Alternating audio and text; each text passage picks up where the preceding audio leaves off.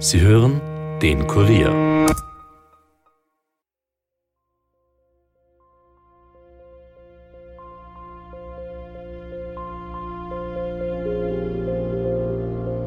Die Umstände, wie die äh, drei Geschwister, die beiden Brüder und die Frau Maria Bierebauer gelebt haben, dürften also nicht vergleichbar sein so mit, mit heutigen Verhältnissen. Vielleicht früher, da weiß noch, da jeden Tag unter die Leute gegangen ist, dass wir aus kennt haben. Hat man geheißen, die Mitzel ist tot. Wie es umgekommen ist, der eine noch gesagt, mit dem Messer, der andere noch gesagt, so. Das Opfer lag da in einer Hausstube, in einer Blutlake und äh, hat offensichtlich Stichverletzungen aufgewiesen. Nur ein bisschen Aufruhr war dann, nicht? weil da hat es also, der rennt, der Mörder rennt frei herum.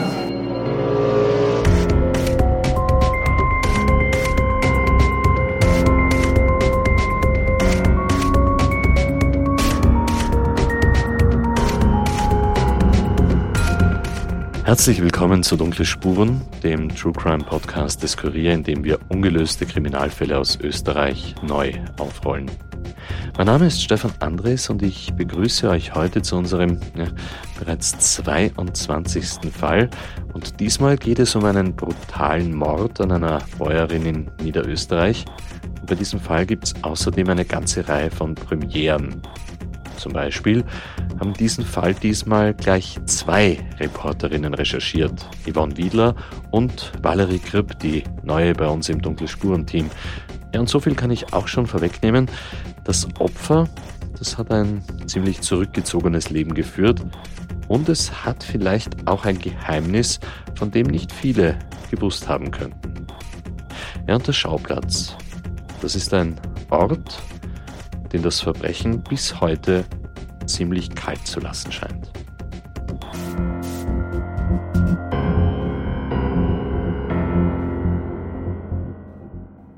Ja, und im Kurier-Podcast-Studio, da begrüße ich jetzt unsere Reporterinnen Yvonne Wiedler. Hallo Stefan. Ja, und wie du schon richtig gesagt hast, äh, gibt es bei diesem außergewöhnlichen Fall viele Premieren. Ja. ja. was ist denn diesmal anders, Ivan? Naja, zuallererst dürfen wir eben eine neue Kollegin im Dunkelspuren-Team begrüßen, Valerie Grüpp. Mhm. Hallo, freut mich dabei zu sein. Ja, Valerie, die ist bereits seit über drei Jahren in der Kurierredaktion und arbeitet als Teil der Sonntagsredaktion, vor allem an großen Berichten und Reportagen zu chronikalen, innenpolitischen und auch wirtschaftlichen Themen. Genau so ist es. Und ähm, jetzt darf ich für dunkle Spuren auch ungelösten Kriminalfällen in Österreich auf den Grund gehen. Herzlich willkommen, Valerie. Ich freue mich, dass du da bist. Danke dir. Yvonne, ähm, du hast vorhin aber von mehreren Premieren mhm. gesprochen. Was ist denn noch neu? Also, es geht dieses Mal um den Mord an der Bäuerin Maria Piribauer, den wir recherchiert haben. Zum einen sind nahezu alle im Umfeld des Opfers mittlerweile tot obwohl der Mord erst zwölf Jahre zurückliegt. Ähm, es war daher schwierig bis unmöglich, ihr nahestehende Menschen zu sprechen. Und zum anderen ist der Fall deshalb so ungewöhnlich, weil er kaum Aufsehen in der Bevölkerung erregt hat. Mhm. Also Schauplatz ist nicht irgendeine Großstadt, äh, sondern eine 2500 Einwohnergemeinde in Niederösterreich, wo man das anders erwartet hätte. Kirchberg am Wechsel heißt der Ort. Und wie gesagt, dort passiert eigentlich sonst nicht viel. Ne? Ja, Mord schon mal gleich gar nicht. Ja, ganz genau, ja. Und trotzdem hatten wir aber den Eindruck, dass der Tod von Maria Piribauer, also der Mord eigentlich, mhm. die Menschen dort ja, nahezu unberührt gelassen hat. Wir tauchen da in eine Gesellschaft ein, in der zwar jeder jeden kennt, aber irgendwie scheint man sich trotzdem recht gleichgültig zu sein. Und die dritte Premiere. Ja. Wir haben niemanden gefunden, der genau weiß, wie das Opfer ausgesehen hat. Hm. Ja, also es war uns auch nicht möglich, auch nur ein einziges Foto von Maria Piribauer zu finden. Ja, aber wieso? Ja, und das hat es wirklich noch nie gegeben. Das verstehe ich jetzt nicht. Ich meine, du hast doch erzählt, das ist ein kleines Dorf. Bitte, wie kann es das sein, dass die dort nie jemand gesehen hat? Ich weiß es nicht. Das hat uns auch sehr überrascht. Also ja, man muss dazu halt schon wissen, dass Maria Piribauer zumindest zuletzt sehr zurückgezogen auf einem abgelegenen Bauernhof gelebt hat, den sie auch so gut wie nie verlassen hat. Sie war nie verheiratet, sie Mhm. hatte keine Kinder, also sie war tatsächlich so etwas wie eine Einsiedlerin. Kontakt hatte sie nur äh, zu zweien ihrer Brüder, die auch mit ihr auf diesem Bauernhof gelebt haben. Aber wie bereits erwähnt, sind auch sie, so wie die meisten ihrer Angehörigen, mittlerweile tot. Aber ja, trotzdem ist das äußerst verwunderlich. Ja. Ja, richtig seltsam. Ja. Aber gut, Yvonne, fangen wir wie meistens bei den dunklen Spuren einmal ganz am Anfang an. Mhm.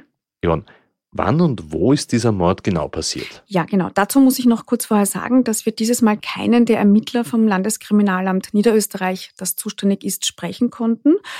Warum das so sein könnte, darauf kommen wir später noch. Aber nach etlichen Telefonaten und E-Mails hat sich dann jemand von der Staatsanwaltschaft bei uns gemeldet und sich bereit erklärt, uns mehr über die Tat zu erzählen. Valerie, du hast dann mit dem Herrn gesprochen. Ganz genau. Es handelt sich um Erich Habitzel von der Staatsanwaltschaft Wiener Neustadt, äh, die damals das Ermittlungsverfahren geleitet hat. Und ähm, er hat mir erzählt, was sich im November 2010 auf diesem einsamen Bauernhof in Niederösterreich zugetragen hat. Aufgrund von Corona habe ich nur am Telefon mit ihm sprechen können. Maria P. war eine pensionierte Krankenschwester, die 71 Jahre alt war und die am 26.11.2010 in Kirchberg am Wechsel um die Mittagszeit am Bauernhof tot aufgefunden worden ist. Also sie hat den Bauernhof mit ihren beiden Brüdern bewohnt, die schon am Morgen zu Waldarbeiten aufgebrochen sind. Die Piribauers hatten auf ihrem Bauernhof keine Tiere, außer ein paar Hühner, dafür aber einen Wald. Und den haben die beiden Brüder an diesem Vormittag bewirtschaftet. Und Maria Piribauer ist allein zu Hause geblieben. Als diese dann äh, zum Mittag zurückgekehrt sind, haben sie die Leiche ihrer Schwester entdeckt. Das Opfer lag da in einer Hausstube, in einer Blutlake und äh, hat offensichtlich Stichverletzungen aufgewiesen. Und später dann äh, durch die Obduktion wurde als Todesursache äh, Verbluten festgestellt, infolge von vier Stichverletzungen in Brust und Rücken. Ja, das muss man sich einmal vorstellen, dieses Bild, das sich den Brüdern da gezeigt hat. Sie kommen heim von der Arbeit, wahrscheinlich zum Mittagessen, und da liegt die Schwester in einer riesigen Blutlache am Boden. Wir waren ja auch am Tatort, wie wir später hören werden. In diese Stube kann man auch von außen durchs Fenster hineinschauen. Sie müssen sie also gleich nachdem sie zurückgekommen sind, gesehen haben. Als Tatwaffe wurde vermutet ein Messer mit zumindest 14 cm Klingellänge, wobei äh, eine Tatwaffe am Tatort nicht gefunden werden konnte. Diese Tatwaffe ist bis heute übrigens nicht gefunden worden. Bis heute weiß man also nicht, ob das ein Messer war, das Maria Pirebauer vielleicht zu Hause hatte oder ob es der Täter in der Absicht, jemanden umzubringen, mitgebracht hat. Also gut, die zwei Brüder sind also am Vormittag unterwegs und wie sie zurückkommen, da liegt ihre Schwester erstochen in der Hausstube von diesem gemeinsamen Bauernhof, wo die alle gelebt haben. Und es gibt weder eine Spur vom Täter noch von der Waffe. Ja, dazu muss man sagen, sie war wirklich nur ein paar Stunden alleine zu Hause. Und das hat dann offenbar eine tödliche Konsequenz gehabt. Hm. Aber warum sollte eigentlich irgendjemand seine alte Bäuerin, die noch dazu sehr zurückgezogen gelebt hat, die die Yvonne gesagt hat, einsiedlerhaft gelebt hat, ermorden? Ja, das ähm, ist die Frage. Das haben wir uns natürlich auch ähm, während der ganzen Recherche gefragt. Ähm, eine Frau, die so viel zumindest wir in Erfahrung gebracht haben, nie jemanden etwas zuleide getan hat, sich auch immer um andere gekümmert hat und noch dazu auf diese sehr brutale Art und Weise. Mhm.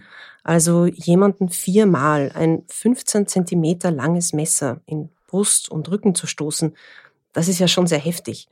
Man muss sich einmal vorstellen, wie das auch für die Frau war, als der Täter auf einmal vor ihr stand. Wie viel Angst sie auch gehabt haben muss. Und um auf deine Frage nach dem Motiv zurückzukommen, da haben wir etwas herausfinden können, dazu aber später mehr. Zunächst einmal wollten wir noch mehr über den Menschen Maria Pirebauer erfahren und sind nach Kirchberg am Wechsel gefahren. Das liegt so ungefähr eine Autostunde südlich von Wien. Also, da schau, Gasthaus St. Das ist jetzt schon Kirchberg am Wechsel. Ja. Okay. Cool, ob es da irgendwie so einen Hauptplatz oder sowas gibt. Eine Minute. Wenn man von der Semmering-Schnellstraße kurz vor der steirischen Landesgrenze abfährt, äh, wird die Gegend sehr schnell sehr ländlich. Man kommt dann bei ein paar Dörfern vorbei, die Straßen werden immer schmaler und am Tag davor hat es einen starken Sturm gegeben. Das heißt, überall auf der Fahrbahn sind vereinzelt Äste herumgelegen und ja, irgendwann kommt man dann nach Kirchberg am Wechsel. Links und rechts sind so bewaldete Hügel und dieser Ort hat nicht wirklich einen Hauptplatz oder ein Zentrum. Es gibt nur die Hauptstraße und entlang von der ein paar Geschäfte, Lokale und natürlich die Kirche, wie das immer in diesen kleinen Ortschaften ist. Ja, was soll ich sagen? Es wirkt dort alles recht verschlafen und wir waren für dunkle Spuren ja schon an vielen unterschiedlichen Orten, aber dort war die Atmosphäre schon sehr speziell, würde ich jetzt mal sagen. Wir sind dann ausgestiegen und haben uns auf die Suche nach jemandem begeben, der Maria Piribauer näher gekannt hat. Grüß Sie. Entschuldigung, darf ich Sie kurz was fragen? Bitte. Äh, sind, Sie von, sind Sie aus der Gegend hier? Also aus, aus, aus Kirchberg? Ja. Äh, und zwar folgendes: äh, Wir sind nämlich vom Kurier und äh, recherchieren nochmal wegen dem Mordfall an der Maria Piribauer. Ja. Da haben Sie, haben Sie hier noch nicht gelebt, oder? Oh ja, da waren wir schon da. Okay. Die wissen nichts. Sie haben da nichts mitbekommen dazu? Okay. Es war was, aber mehr wissen wir nicht. Sie wissen, Sie haben sie auch nicht gekannt oder so? Ah, okay, gut. Dankeschön. Also zunächst haben wir ein paar Menschen getroffen, die zwar von Maria Piribauer gehört haben und die auch gewusst haben, dass sie ermordet worden ist, aber die sie nie persönlich kennengelernt haben. Mm, Bis Valerie dann einen älteren Mann in der örtlichen Apotheke angesprochen hat. Ich hab, bin mit zwei in die Schule gegangen mit ihr, aber dann nachher nie kein Kontakt, nichts, weil ja Kontakt hat sie, glaube ich, mit niemandem viel gehabt und wer das, wie das war, weiß ich alles nicht. Hat mir geheißen, die Mitzel ist tot. Wie es umgekommen ist, der eine hat gesagt, mit dem Messer, der andere hat gesagt, so. Ja, er war ein älterer, untersetzter Mann und sofort bereit, mit uns zu sprechen. Er konnte uns eben bestätigen, dass Maria Piribauer kaum Kontakt zu anderen Menschen gehabt hat als zu ihren Brüdern. Und offenbar hat man in der Schule Mitzel zu ihr gesagt. Das dürfte also ihr Spitzname gewesen sein. Verheiratet war sie nicht, die war lang, aber die, ein, Brü ein Bruder, Bruder hat sie gehabt, nicht? Rein, so zurückgezogen da oben, ne? Der steht oben. Auch er hat uns nicht wirklich sagen können, wie Maria Piribauer ausgesehen hat. Und das, obwohl er mit ihr in die Schule gegangen ist. Also das war schon sehr komisch für uns. Er hat nur gemeint, dass sie eher hager war und brünett. Aber der Mann hat uns zumindest eine erste Beschreibung liefern können, wie Maria Piribauer früher so war. Ruhig. Ruhig. Also unauffällig, auch in der Schule schon. unauffällig, ja. So wie mich halt waren, nicht, zu Ja. der Zeit.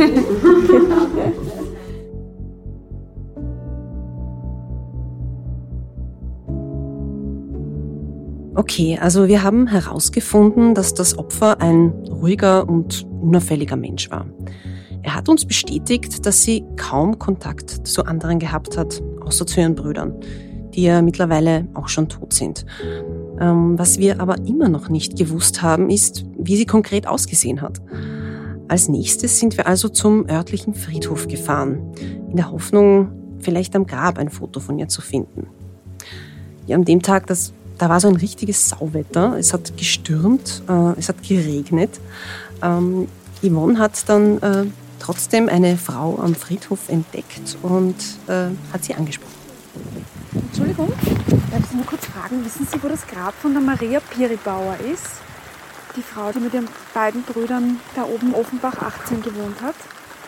Ja, das ist irgendwo im unteren Friedhof. Im unteren Friedhof? Ja, aber ah, wo okay. es genau ist, weiß ich eigentlich auch nicht. Okay, weil es gibt nämlich mehrere Piribauers, habe Ja, ich gesehen, ja, aber ja, da ist nicht diese Maria äh, dabei. Okay. Kannten Sie die Frau zufällig? Nein, ich habe nur einen von den Brüdern kennt, der was, der was immer, weil die haben ja immer Händeln gehabt und der hat immer meiner Nachbarin die, die Eier gebracht. Okay. Und also die, die, die Frau Maria Piribauer selber kannten Sie nicht? Nein, nein. Okay. Wissen Sie, vielleicht früher, da, wir, da weiß noch, nee, äh, da jeden Tag unter die Leute gegangen ist. Mhm. Dass wir es von Segen aus kennt haben, aber wissen Sie, mhm. der ist da drinnen, da Altental, da auf. Ganz abgeschieden, gell? Ja, ja. ja. Ich habe die Frau dann noch gefragt, wie es für sie war, als sie von diesem Mord erfahren hat. Und sie war immerhin die Erste, der wir begegnet sind, die einen Hauch von Betroffenheit gezeigt hat. Naja, das war, ich glaube, für alle irgendwie ein äh, wahnsinniger Schock. Nicht? Das passiert ja nicht so oft was eigentlich. Nein, bei uns da. Wir sind ja da mehr im gelobten Land. Haben Sie dann damals eigentlich Angst gehabt, wenn man so weiß, da, da läuft der Mörder noch herum? Naja, wissen Sie, es nutzt ja nichts, wenn du Angst hast.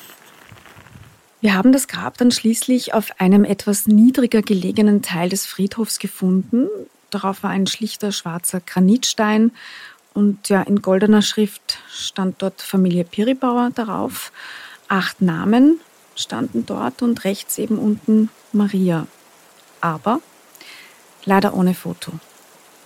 Es schaut schon so aus, als würde jemand noch das ab und zu herkommen, oder? Mhm.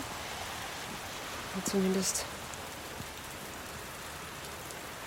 Blumen wären auch nicht ganz frische, aber ein paar Kerzen. Schade. Wissen wir nicht, wie das ausschaut. Na. Wir haben dann noch einen Versuch gestartet, ein Foto von Maria Piribauer aufzutreiben und sind zur örtlichen Polizeistation neben der Apotheke gefahren. Die Tür war verschlossen, aber es gab dort eine Art Sprechanlage. Polizei wird. Die Stelle ist derzeit nicht erreichbar. Der Ruf wird zur Bezirksleitzentrale weitergeleitet. Polizei? Ja, guten Tag. Wir sind vom Kurier und wollten noch kurz bei der Polizeistation Kirchberg nachfragen wegen einem Foto von einer älteren Bewohnerin. Auf wir ein Foto? Ja, genau. Ich, ich fürchte fast nicht. Ja, aber, aber ansonsten äh, müssen Sie es telefonisch mal bei der, bei der Kirchberg. Okay, gut, super. Dann vielen Dank. Okay, gut. bitte. Wiederhören. Ich habe die Tage darauf dann mehrmals bei der Polizeistation angerufen, habe aber nie jemanden erreicht bis sich dann schließlich doch ein Polizist gemeldet hat. Und er hat mir gesagt, dass er gerne nachschauen könne und sich dann melden würde. Das hat er dann auch getan, mich allerdings wieder an das Landeskriminalamt Niederösterreich verwiesen. Also gut, diesbezüglich seid ihr dann nicht wirklich weitergekommen erst einmal. Aber wenn man vorhin den Menschen da in Kirchberg zugehört hat, da bekommt man doch irgendwie den Eindruck, als würden sich die gar nicht an diesen Mord erinnern wollen und damit auch an die Maria Piribauer. Oder sehe ich das falsch, Yvonne? Nein, also da gebe ich dir absolut recht. Es wirkt fast so, ja. Man könnte ja im Normalfall meinen, die Geschehnisse haben sie vielleicht so sehr erschüttert, dass sie es einfach vergessen wollten. Mhm. Ja? Äh, wie gesagt, das ist eine kleine Gemeinde. Man kennt sich aus dem Wirtshaus, von der Kirche, vom Sportplatz und plötzlich passiert da so ein brutaler Mord. Aber in diesem Fall hatten wir ehrlich gesagt eher das Gefühl, die meisten haben das Verbrechen tatsächlich recht gleichgültig hingenommen. Das ist zumindest wirklich der Eindruck, den wir hatten. Oder es hat zumindest, sage ich mal, nicht sonderlich erschüttert. Ja, auf jeden Fall merkwürdig. Aber wir haben ja auch erfahren, dass die Maria Piribauer sehr zurückgezogen gelebt hat. Eigentlich, wie du gesagt hast, sowas wie eine Einsiedlerin war, die mit überhaupt niemandem etwas zu tun gehabt hat. Vielleicht liegt es daran? Ja, zuletzt in ihrem Leben zumindest. Ja. Das spielt sicherlich mit. Ähm, aber wir waren für dunkle Spuren wie gesagt, schon vielerorts in Österreich unterwegs und darunter waren wir auch in sehr kleinen Ortschaften und eine gewisse, sag ich mal, Fassungslosigkeit war sonst eigentlich immer zu spüren. Auch wenn die Menschen das Opfer nicht gekannt haben. Man lebt ja doch Tür an Tür, sag ich mal. Also gut, lassen wir das einfach einmal so stehen, Yvonne, mhm. und fassen vielleicht an dieser Stelle noch einmal ganz kurz zusammen. Was wissen wir bisher über Maria Piribauer? Also, wir wissen, dass Maria Piribauer 1939 geboren worden ist. Mhm. Neben den beiden Brüdern, die mit ihr zuletzt auf diesem Bauernhof gewohnt haben, hatte sie noch einen weiteren Bruder und noch eine Schwester. Gehabt. Von dieser Schwester wissen wir allerdings so gut wie nichts, also die dürfte auch nicht mehr am Leben sein. Wir gehen davon aus, dass sie Barbara geheißen hat, weil dieser Name steht auf dem Grabstein. Mhm. So, und zu den insgesamt drei Brüdern äh, hingegen haben wir zumindest ein bisschen etwas in Erfahrung bringen können. Äh, das hören wir dann auch gleich. Maria Piribauer jedenfalls hat die Hauptschule in Kirchberg besucht und auch ihr ganzes Leben in diesem Ort verbracht. Ähm, sie war, wie gesagt, nie verheiratet, hatte keine Kinder. Und dann hat sie die ganze Zeit mit ihren Brüdern dort zusammengelebt? Nein, nicht die ganze Zeit. Äh, als sie noch gearbeitet hat, hat sie alleine in einem anderen Haus, aber auch in Kirchberg am Wechsel gewohnt. Erst als sie dann in Pension, also in Rente ging, hat sie beschlossen, ihr Haus aufzugeben und ist zu diesen beiden Brüdern auf diesen abgelegenen Bauernhof ganz weit oben auf einem Berg gezogen. Man hat uns gesagt, sie wollte für ihre Brüder da sein, sich um sie kümmern, sie dürfte dort den Haushalt übernommen haben. Ja, also vermutlich war sie ein sehr fürsorglicher Mensch. Wir haben ja eingangs auch von Staatsanwalt Habitzel gehört, dass sie vor ihrer Pension als Krankenschwester gearbeitet hat. Also das dürfte auch ihr einziger Job gewesen sein. Und wir wissen eben, dass ihr Leben am 26.11.2010 ein sehr plötzliches, brutales Ende genommen hat. Da war sie 71 Jahre alt. Aber wir wissen eben nicht, wie sie ausgesehen hat. Das stimmt, ja. Wir konnten im Zuge der Recherche dann zumindest ein Foto von diesen beiden Brüdern finden, die mit ihr auf diesem Hof gelebt haben. Da war zum einen Franz Piribauer, er war sechs Jahre jünger als Maria, und zum anderen Josef, acht Jahre jünger. Schau, wir haben das Foto hier mitgebracht. Wenn du das mhm. anschauen magst. Ja. Da sieht man eben, äh, sie stehen da so vor einer Art Stadel auf dem Grundstück des Bauernhofs. Man sieht, dass das Männer waren, die ihr Leben lang viel körperlich gearbeitet haben, also kräftig, zäh, ein bisschen grob, wenn man so will. Äh, Josef ist ein Jahr und Franz zwei Jahre nach Marias Tod gestorben. Mhm. Die Brüder schauen sich eigentlich ziemlich ähnlich, oder? Mhm, ja. Okay, wir werden die Fotos und natürlich wie immer auch das ganze andere zusätzliche Material auf unserem Instagram-Account mhm, posten. Wir, ja. Valerie, was habt ihr sonst noch über die Familie erfahren? Naja, wir haben jemanden getroffen, der nicht nur die Brüder kennengelernt hat, sondern auch mehr über den Mord und die Ermittlungen weiß. Und zwar unseren Kollegen Patrick Wammerl, der uns ja schon einmal bei einem dunklen Spurenfall weitergeholfen hat. Patrick ist seit vielen Jahren Redakteur in Niederösterreich und hat damals für den Kurier darüber berichtet. Und äh, wir haben ihn im Gasthaus Grüner Baum in Kirchberg am Wechsel getroffen. Magst du auch was essen, Patrick? Oder hast du also, Stress? Weil sonst, wenn du Stress hast, dann machen wir das zuerst und wir essen nachher was. Äh, dann fahren wir zuerst na, mit dir raus. wir schnell was, oder? Ja? ja. Okay, also, passt. Gut. Da hast die Karten. Ja. Patrick war ja damals einer der ersten Journalisten vor Ort und er hat viel nachgeforscht, mit den mittlerweile verstorbenen Angehörigen und Menschen von dort gesprochen und hat im Gegensatz zu uns die Ermittler zu dem Fall befragen können. Und er hat uns erzählt, wie er bei seinen Recherchen zu dem Fall in eine äußerst unangenehme Situation gekommen ist und fluchtartig ein Interview verlassen musste. Moment einmal, fluchtartig? Bitte, wie kann denn so etwas sein? Da müsst ihr mir unbedingt mehr darüber erzählen, aber das erst nach einer kurzen Werbepause.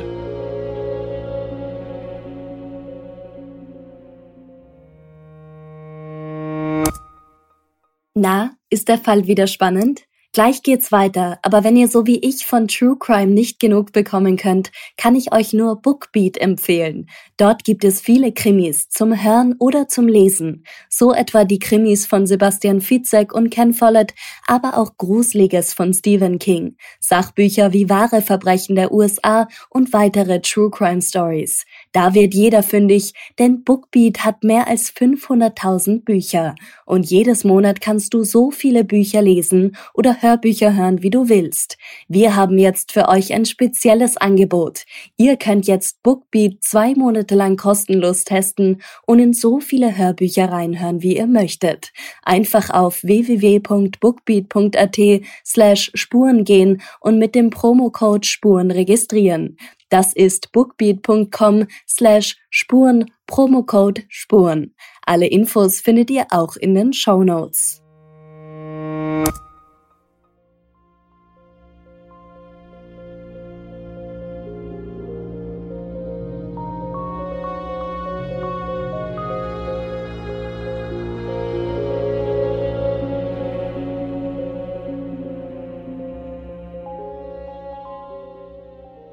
Willkommen zurück zu Dunkle Spuren und zum bis heute ungeklärten Mordfall an Maria Piribauer. Valerie, wir sind ja bei unserem Kollegen, dem Patrick Wammerl, stehen geblieben, der damals diesen Fall für den Kurier recherchiert hat. Was hat er denn herausgefunden? Ja, das hat er uns natürlich ausführlich erzählt. Ähm, zunächst hat er uns einmal geschildert, wie der Tag der Tat, also der 26.11.2010 so verlaufen ist. Es war ähm, glaube, am späten, späten Nachmittagabend, ähm, haben wir über einen Informanten erfahren, dass das Landeskriminalamt im Kirchberg am Wechsel äh, zu einem bedenklichen Todesfall ausgerückt ist, weil zwei Männer das waren die Brüder des, des Opfers, nach Hause gekommen sind von der Waldarbeit und in einem alten Bauernhaus, die ihre Schwester blutüberströmt in der Stube am Boden äh, vorgefunden haben. Und daraufhin wurde quasi von der Polizei Mordalarm ausgelöst. Und das Landeskriminalamt, die, die Tatortgruppe, die die Spurensicherungen durchführt, äh, ist quasi äh, ausgerückt, ist am Abend zu dem Bauernhof gekommen und da hat sie das dann bestätigt, dass die Frau anscheinend offensichtlich durch grobe Gewalteinwirkung, mehrere Messerstiche getötet worden sein dürfte. Ja. Ich bin zu dem Zeitpunkt in der Redaktion in Wiener Neustadt gesessen, also nur, eigentlich nur eine halbe, mhm. dreiviertel Autostunde entfernt. Bin dann sofort daher gefahren und habe dann am Abend noch die Tatortermittler und die Mordermittler vom Landeskriminalamt quasi äh, auf dem Bauernhof angetroffen.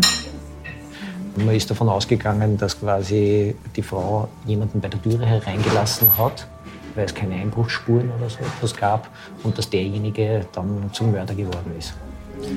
Kannst du nochmal beschreiben, ähm, du warst ja dort, du hast gesagt, die haben ein bisschen abgeschieden äh, gewohnt. Wie kann man sich das vorstellen? Mittlerweile dürfte sie vermutlich renoviert worden sein, aber wie hat es man kann sich das circa so vorstellen, wie man kommt auf einen verlassenen Bauernhof, der wahrscheinlich äh, das letzte Mal 50 Jahre davor äh, hergerichtet, renoviert, äh, Fensterläden gestrichen und ähnliches waren. Die Umstände, wie die drei Geschwister, die beiden Brüder und die Frau Maria Bierebauer gelebt haben, dürften also nicht vergleichbar sein so mit, mit heutigen Verhältnissen. Also sprich sehr desaströse wohnliche Zustände, einen Nachttopf unter den Betten, der auch verwendet worden ist. Alle drei Geschwister in einem, in einem Zimmer geschlafen. Nur eine sehr bedürftige, also Küche kann man fast gar nicht dazu sagen, sondern, sondern eine Anrichte, ein Kühlschrank und eine Abwasch. Ja. Äh, mehr gab es eigentlich in diesem Haus nicht. Ja. Die, die Fensterläden sind mehr oder weniger aus den Angeln gefallen. Also sie haben sehr, würde ich sagen, bescheiden gelebt. Ja, mit Holzofen. Ja. Ja, also es herrschte tiefer Winter, es hat, es hat, es hat geschneit vorher. Ähm, man ist mit Ach und Krach mit dem normalen Pkw ohne Ketten anzulegen dort hinaufgekommen. Es ist sehr, ein sehr entlegener Bauernhof. Ja.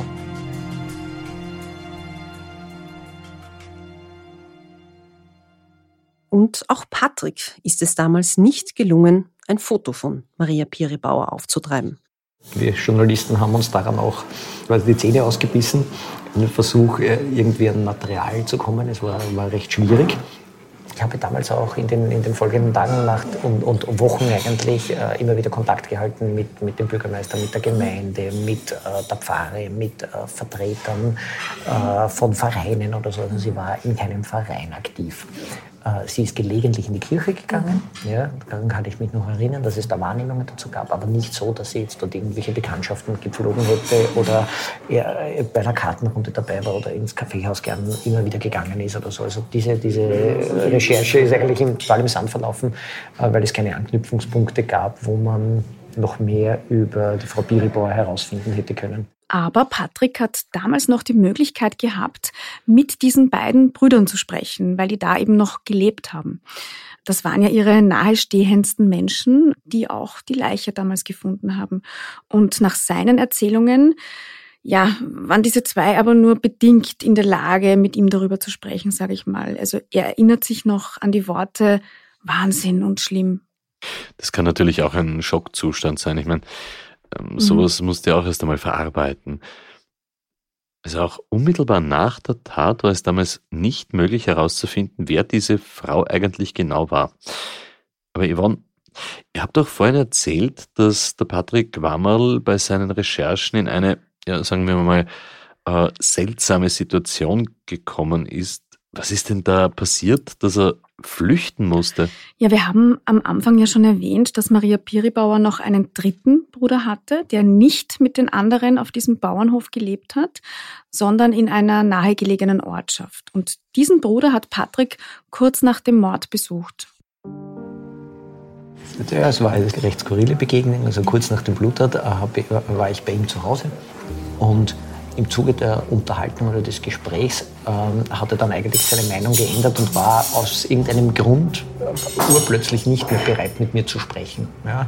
Ich habe dann mehr oder weniger äh, relativ rasch oder fluchtartig sein, sein Haus verlassen und am nächsten Tag ähm, kam dann eine Aufforderung über seinen Rechtsanwalt, dass wir das Foto, das ich zuvor bereitwillig von ihm schießen durfte und wir auch veröffentlicht haben in einem, in einem Bericht in der Zeitung, nicht mehr veröffentlichen darf und er auch äh, namentlich nicht mehr genannt werden darf in den Artikeln. Er hat eine einstweilige Verfügung erwirkt quasi und wir mussten uns medienrechtlich eigentlich daran halten. Die Beweggründe, warum er so plötzlich dann seine Meinung geändert hat, sind mir bis heute unklar. Ja, sehr seltsam, das fand ich auch. Hm, Patrick Wammerl hat dann natürlich geschaut, dass er dort so schnell wie möglich wieder wegkommt. Also plötzlich aus dem Nichts ein doch recht unfreundliches Verhalten. Das kommt schon, sagen wir mal, einer Art Rauswurf irgendwie gleich. Ja?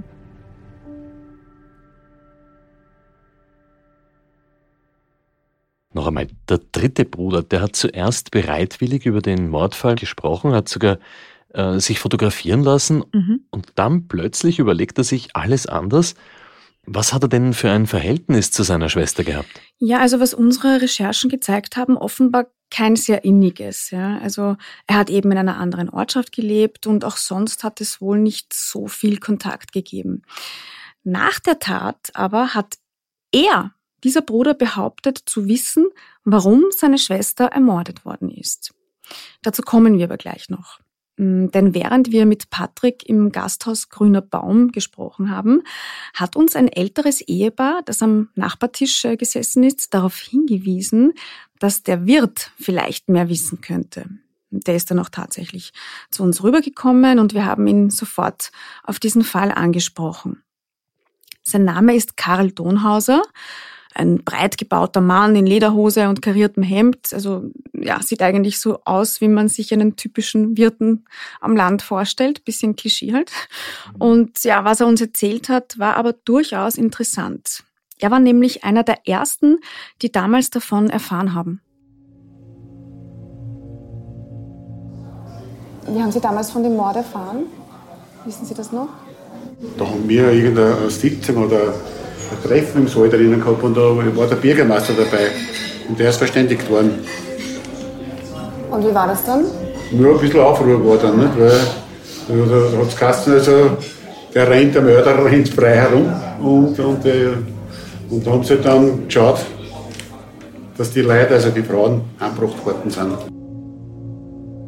Und der Wirt hat uns noch etwas erzählt. Kurz nachdem die beiden Brüder Maria Piribauer tot in der Stube des Bauernhofs entdeckt haben, sind sie zu ihm ins Wirtshaus gefahren. Wie er dann aufgedacht ist, also dass er ermordet worden ist, da, sind ja da war der Bruder dann da. Also eigentlich beide, weil die haben ja das Haus gar nicht betreten dürfen. Nicht? Mhm. Die haben mit dem blutigen Eimer gesessen draußen am Stammtisch. Nicht?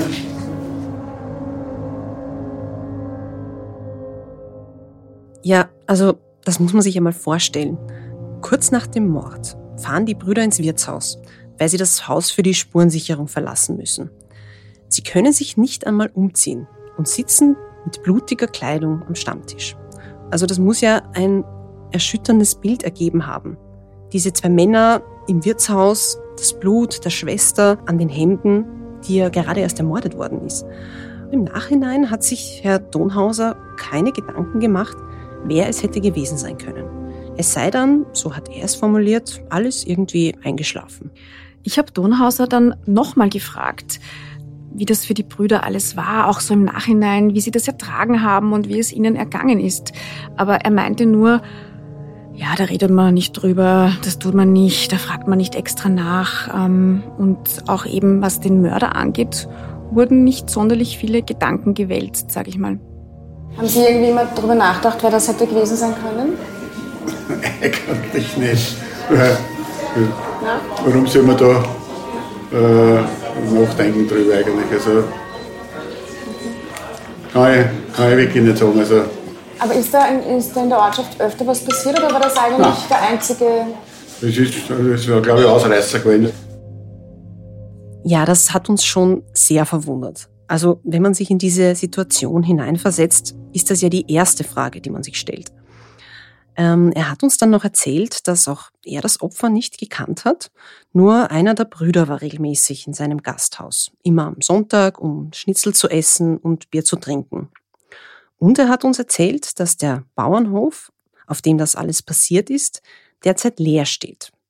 Es hat zwar nach dem Mord wieder jemand darin gewohnt, aber auch der ist mittlerweile tot. Der Mann ist an Corona gestorben. Und auch der dritte Bruder, der sich Kollegen Wammerl gegenüber so seltsam verhalten hat, ist seit kurzem tot, wie uns der Wirt erzählt hat. Das haben wir ja bis zu diesem Zeitpunkt der Recherche noch nicht gewusst. So, und normalerweise hätten euch dann eure Recherchen an diesem Punkt höchstwahrscheinlich als nächstes genau zu diesem dritten Bruder geführt. Ja, ganz genau. Aber das hat sich dann nach der Information vom Wirten leider erübrigt. Ja, alles klar. Yvonne, ich möchte noch einmal ganz kurz dort einhaken, Mhm. was der Wirt da gerade gesagt hat. Das hat mich nämlich ziemlich irritiert.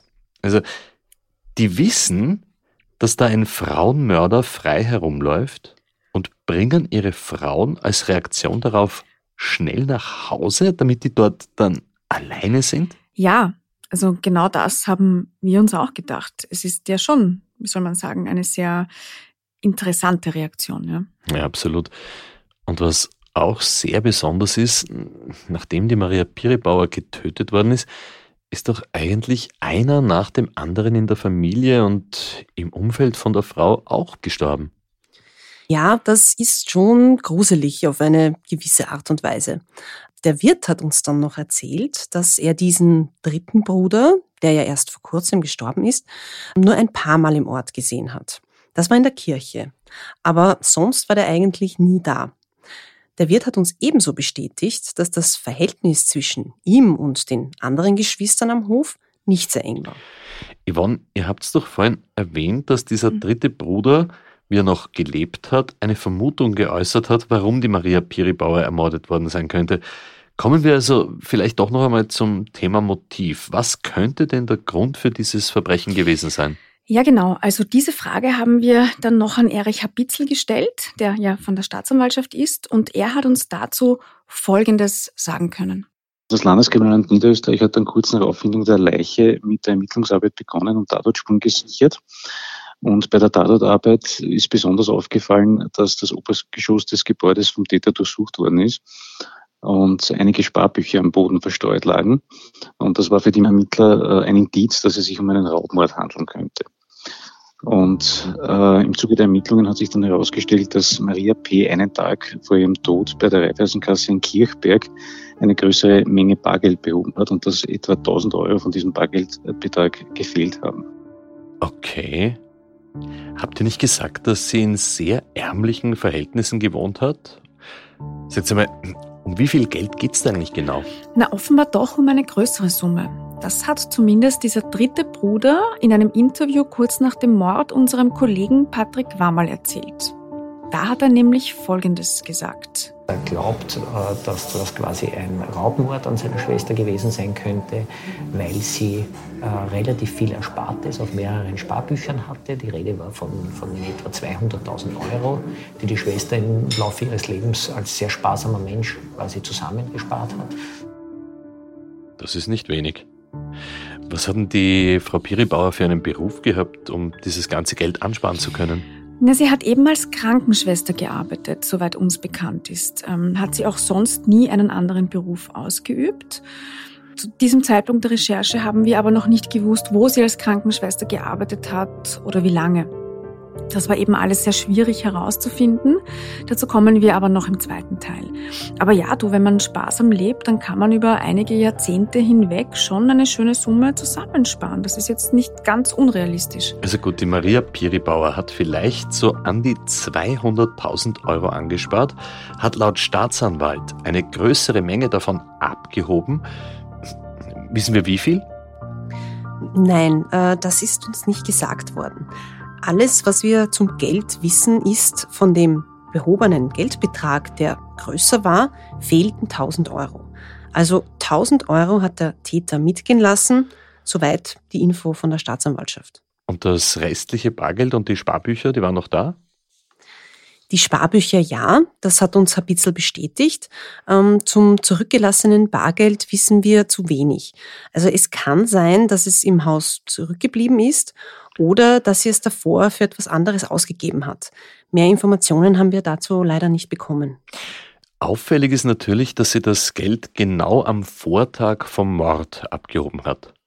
Ja, darüber haben wir uns natürlich auch viele Gedanken gemacht, weil welchen Grund konnte diese alte Frau gehabt haben, um plötzlich so viel Geld auf einmal abzuheben oder zu brauchen? Mhm. Wie wir ja mitbekommen haben, waren ihr materielle Dinge und Wertsachen nicht sonderlich wichtig. Das Haus war alt, alles heruntergekommen, also ja. Ja, zuerst äh, denkt man vielleicht an Schulden oder mhm. sie wollte weg oder sie ist vielleicht doch in irgendetwas hineingeraten, von dem niemand gewusst hat, also bis auf den Täter. Aber wir haben ja gehört, dass sie so gut wie keine Kontakte hatte. Also das ist schon sehr, sehr seltsam. Ja, genau. Das ist natürlich auch die ganz große Frage in diesem Fall. Eine komplett unauffällige, bis dahin unbescholtene hast du gesagt, Einsiedlerin, die mhm. immer sehr sparsam war, die hebt auf einmal so viel Geld ab und am nächsten Tag wird sie ermordet? Ja. Da muss doch irgendwas dahinter stecken. Aber das wissen wir eben nicht. Ich habe da vorhin einen anderen Gedanken noch gehabt. Valerie, äh, kann man vielleicht davon ausgehen, dass sie der Täter auf der Bank beim Abheben von dem Geld beobachtet hat? Ja, ähm, das haben wir Erich Habitzel natürlich auch gefragt. Und äh, er hat gesagt, dass die Ermittlungen dazu keine Erkenntnisse geliefert hätten. Es ist ja schon auch bemerkenswert, dass der Täter genau kam, als die Brüder das Haus verlassen hatten. Also vielleicht hat es da auch Beobachtungen gegeben über ihren Tagesablauf. Ja, der Täter muss aber zumindest gewusst haben, dass die Maria Piribauer mehr Geld gehabt hat, als es vielleicht ausgeschaut hat. Wobei man schon sagen muss, also 1000 Euro, das ist dann auch nicht unbedingt äh, ein guter Grund für einen Mord. Merkwürdig ist das alles auf jeden Fall, vor allem wenn dort vermutlich Geld sogar zurückgeblieben ist. Bei den Sparbüchern, okay, da kann man sich denken, dass der Täter damit vielleicht nicht allzu viel hat anfangen können, aber 1000 Euro sind jetzt doch wirklich nicht die Welt. Mhm. Gibt es denn noch eine andere Theorie, was das Motiv für diesen Mord gewesen sein könnte? Vielleicht doch nicht das Geld? Ja, na, also zuerst muss man sagen, tatsächlich sind Menschen schon für weniger umgebracht worden als für 1000 Euro. Ja, das ist auch wieder recht. Aber ja, natürlich haben wir uns genau die gleichen Überlegungen gemacht. Ja.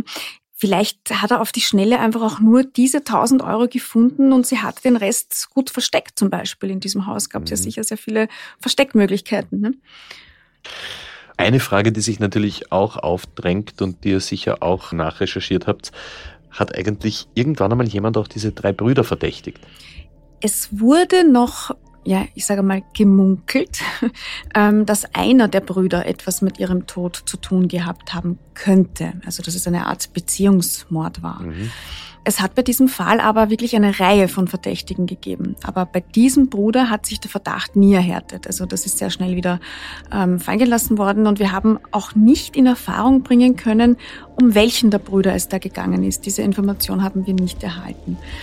Jahre später ist aber noch ein weiterer Mann in den Fokus der Ermittlungen geraten, der eventuell ein persönliches Motiv gehabt haben könnte. Das werden wir aber noch hören. Und ja, schließlich gibt es noch die Variante Zufall. Ähm, was meinst du mit Variante Zufall? Naja, also dass Maria Piribauer einfach, blöd gesagt, Pech gehabt hat. Ne? Also warum? Das hören wir im zweiten Teil. Diese Zufallsvariante jedenfalls führt uns zum ersten richtigen Verdächtigen, sag ich mal, den die Polizei genauer ins Visier genommen hat. Kurz nach dem Mord haben die Ermittler nämlich eine Spur zu einem möglichen Täter gehabt zu einem Mann, der zu diesem Zeitpunkt wegen eines anderen Gewaltverbrechens auf der Flucht war und genau in dieser Gegend um Kirchberg am Wechsel vermutet wurde. Von den Medien wurde er nur der Waldmensch genannt. Also ein Mann, der sich in einem provisorischen Verschlag unter Planen versteckt hat und ja, eine ganze Region in Angst und Schrecken versetzt hat. Mhm. Warum dieser Mann auf der Flucht war und was er mit dem Fall Maria Piribauer zu tun gehabt hat und wieso er überhaupt der Waldmensch genannt worden ist, das alles hört ihr im zweiten Teil von diesem Fall.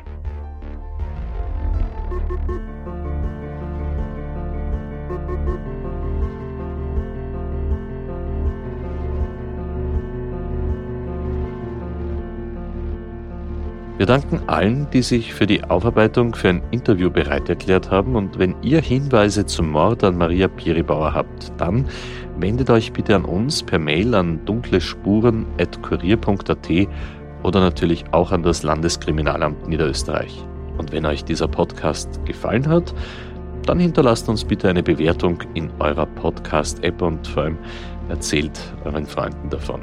Ja, und Folgt uns auch auf instagram.com slash dunkle Spuren. Da haben wir für euch zusätzliches Material zu allen bisherigen Fällen aufbereitet und natürlich auch zu diesem Fall. Dunkle Spuren, das ist ein Podcast des Kurier. Moderation Stefan Andres, Reporterinnen Yvonne Wiedler und Valerie Kirb, Michaela Reibenwein, Elisabeth Hofer, Ton und Kamera Daniel Jamanik, Schnitt Dominik Kanzian, die Titelmusik von Tobias Schützenberger, produziert von Elias Nadmesnik.